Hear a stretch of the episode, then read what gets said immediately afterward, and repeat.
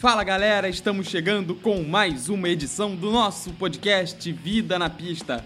Hoje nós vamos relembrar alguns pilotos super subs da Fórmula 1, aqueles que foram chamados de última hora para ocupar um assento em uma equipe da principal categoria do esporte a motor.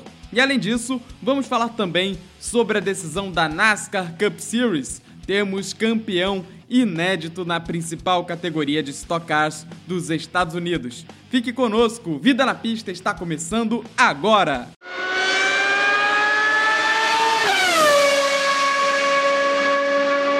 Abrindo nossa lista de Super Subs, vamos falar do piloto John Watson, ele que fez uma carreira sólida na Fórmula 1, tendo conquistado inclusive algumas vitórias, já estava aposentado no ano de 1985. No entanto, Nick Lauda, que era o piloto atual campeão e titular da equipe McLaren, fraturou o punho em um acidente Coube Watson, com 39 anos, ser o substituto do tricampeão na equipe McLaren no Grande Prêmio da Europa, realizado em Brands Hatch. Uma curiosidade dessa prova, que foi o último piloto não campeão a ter o número 1 estampado no bico de seu carro. Vale lembrar que Nick Lauda usava o número 1 aquele ano por conta de ter sido campeão em 1984 e John Watson, mesmo parado, não fez feio. Chegou em sétimo lugar naquela corrida, uma pena que a posição naquela época não rendia um pontinho sequer. Dando sequência à nossa lista, vamos falar daquele que criou a instituição Super Sub na Fórmula 1. Fazendo uma tradução a grosso modo para o português, Super Sub não seria nada mais do que o super substituto. E Roberto Pupo Moreno soube bem personificar este papel. Ao longo de sua carreira, o talentosíssimo piloto brasileiro foi chamado inúmeras vezes de última hora para substituir pilotos que estavam impossibilitados, seja por lesão ou qualquer outro problema. Dentre os vários casos, eu escolhi um em especial que talvez tenha rendido a Moreno o momento mais alto de sua carreira no Mundial de Fórmula 1. Em 1990, antes do Grande Prêmio do Japão, o piloto italiano Alessandro Nannini da Benetton teve sérias lesões num acidente de helicóptero. Roberto Pupo Moreno, que penava na época com a fraca Eurobran, foi chamado por indicação do outro piloto da equipe, o seu amigo de infância, Nelson Piquet. E Roberto Pupo Moreno fez bonito.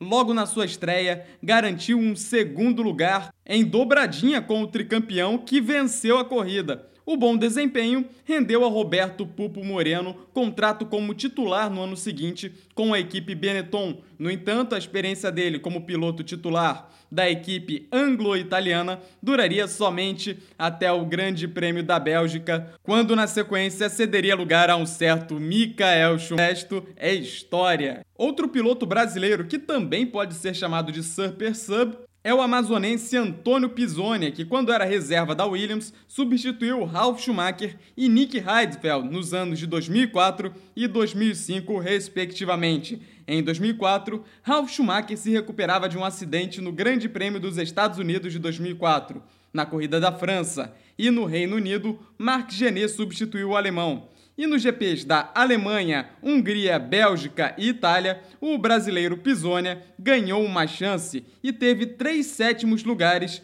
como melhores resultados. No ano seguinte, em 2005, ainda piloto reserva da Williams, substituiu o lesionado Nick Hadfeld nas cinco provas finais daquele campeonato. Agora falando de um caso mais recente, antes do Grande Prêmio da Hungria de 2017, o brasileiro Felipe Massa da Williams teve um mal-estar e foi vetado da corrida. Coube ao escocês Paul de Resta, que estava no circuito de Hungaroring, mas para trabalhar como comentarista, substituir o brasileiro. Foi a primeira corrida sem um piloto do Brasil no grid desde 1970. Falando do desempenho de de Resta naquela prova, acabou não sendo dos melhores. Largou e chegou em último, cabendo apenas levar o carro até o final do Grande Prêmio. E agora, é claro, a gente não poderia deixar de citar o caso que fez a, o conceito Super Sub voltar à tona na Fórmula 1, que aconteceu neste ano e em apenas uma equipe, dois casos em uma equipe só, na equipe Racing Point. Primeiro, Nico Huckenberg foi chamado às pressas para o lugar de Sérgio Pérez, que foi infectado com a Covid-19, para as duas corridas na Inglaterra, o Grande Prêmio da Grã-Bretanha e também o Grande Prêmio Fórmula 1 70 anos parecia que ia ficar só por ali. Logo para a corrida seguinte, o Pérez se recuperou e estava tudo bem. Entretanto, no Grande Prêmio do Eiffel, disputado em Nürburgring, na Alemanha, novamente lá estava Hulk, sendo acionado de última hora porque Lance Stroll, piloto canadense da equipe, acabou tendo problemas intestinais e em seguida ainda foi diagnosticado com um novo coronavírus. E o Huckenberg fez muito bonito, teve um sétimo e um oitavo lugar como seus melhores resultados em três corridas disputadas. E isso fez com que o Huckenberg passasse a ser cogitado como titular para a Fórmula 1 a partir de 2021. Já foi ligado, vamos dizer assim, a equipes como Red Bull e Haas. Vale lembrar que até o ano passado o Nico Huckenberg disputava a temporada completa até ser dispensado pela Renault em favor do piloto francês Esteban Ocon. E é claro, com esse caos do Nico Huckenberg, o conceito de Super Sub voltou à tona à Fórmula 1. Era uma alcunha muito oferecida, ligada ao Roberto Pupo Moreno, mas atualmente a gente tem que dar o braço a torcer. O atual Super Sub do automobilismo é mesmo o alemão Nico Huckenberg.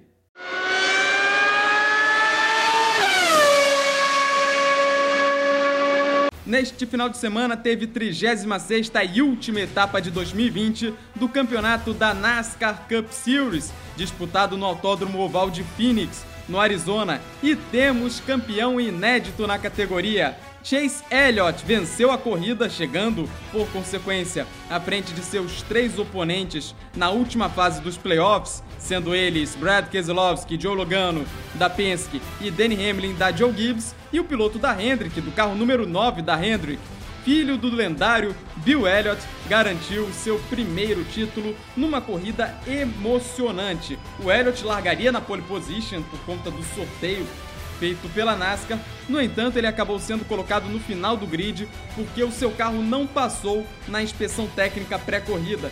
E olha, senhoras e senhores, a gente presenciou o Elliott tendo a atuação de sua carreira. Ele saiu de 39º lugar para a primeira posição antes mesmo da metade da corrida, incomodando os seus oponentes ao título. O Joe Logano liderou o maior número de voltas, mas na metade final da corrida o seu carro já não rendia o suficiente. O único que parecia ter condições de incomodar Chase Elliott na briga pelo título era mesmo o piloto do carro número 2, o Brad Keselowski. Porém, a equipe Penske em todos os pitstops do Keselowski acabou indo mal, fazendo com que o Brad perdesse posições após as paradas e não conseguindo andar próximo do Elliott.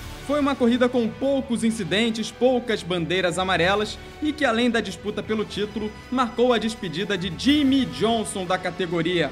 Dono de 83 vitórias e 7 títulos, companheiro de equipe do Chase Elliott, acabou passando o bastão para o jovem campeão e se despedindo de uma forma muito bonita o Jimmy Johnson da categoria. Na corrida, o Jimmy Johnson foi o melhor do resto. O primeiro foi Chase Elliott, campeão, o segundo Brad Keselowski, Joe Logano terceiro, Danny Hamlin o quarto, os quatro que estavam disputando o título, e o Jimmy Johnson conseguiu levar o seu carro número 48 a uma honrosa quinta colocação e um dos momentos mais marcantes dessa sua prova de despedida certamente foi o abraço no Chase Elliott, simbolizando mesmo essa passagem de bastão para o jovem campeão que tem a missão de liderar a equipe Hendrick. Vale lembrar que o Jimmy Johnson não vai se aposentar. Ele assinou com a equipe Chip Ganassi para disputar as etapas em circuitos mistos e de rua no ano de 2021 pela Fórmula Indy. Isso mesmo, veremos o heptacampeão da NASCAR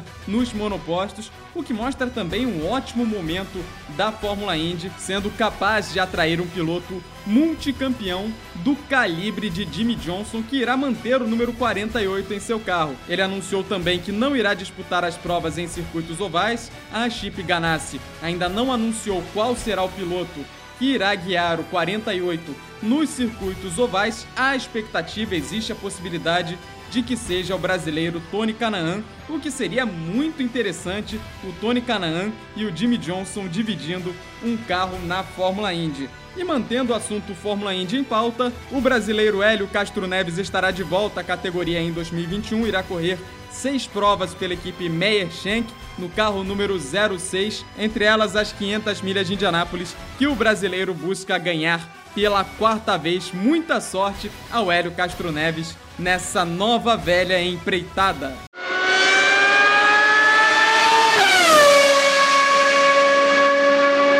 Bandeira quadriculada no Vida na Pina, muito obrigado pela sua companhia. A gente segue na cobertura das principais categorias do automobilismo mundial, agora com a Fórmula Indy e a NASCAR já encerradas, todas as atenções voltadas à Fórmula 1, que ainda tem quatro corridas por disputar, entre elas o Grande Prêmio da Turquia, já no próximo final de semana. Siga a gente nas redes sociais, é tudo arroba canal do Dávila. Manda seu comentário, seu feedback, sugestões de pauta que a gente está sempre pronto para receber. Um forte abraço para você, uma ótima semana. Tchau, tchau.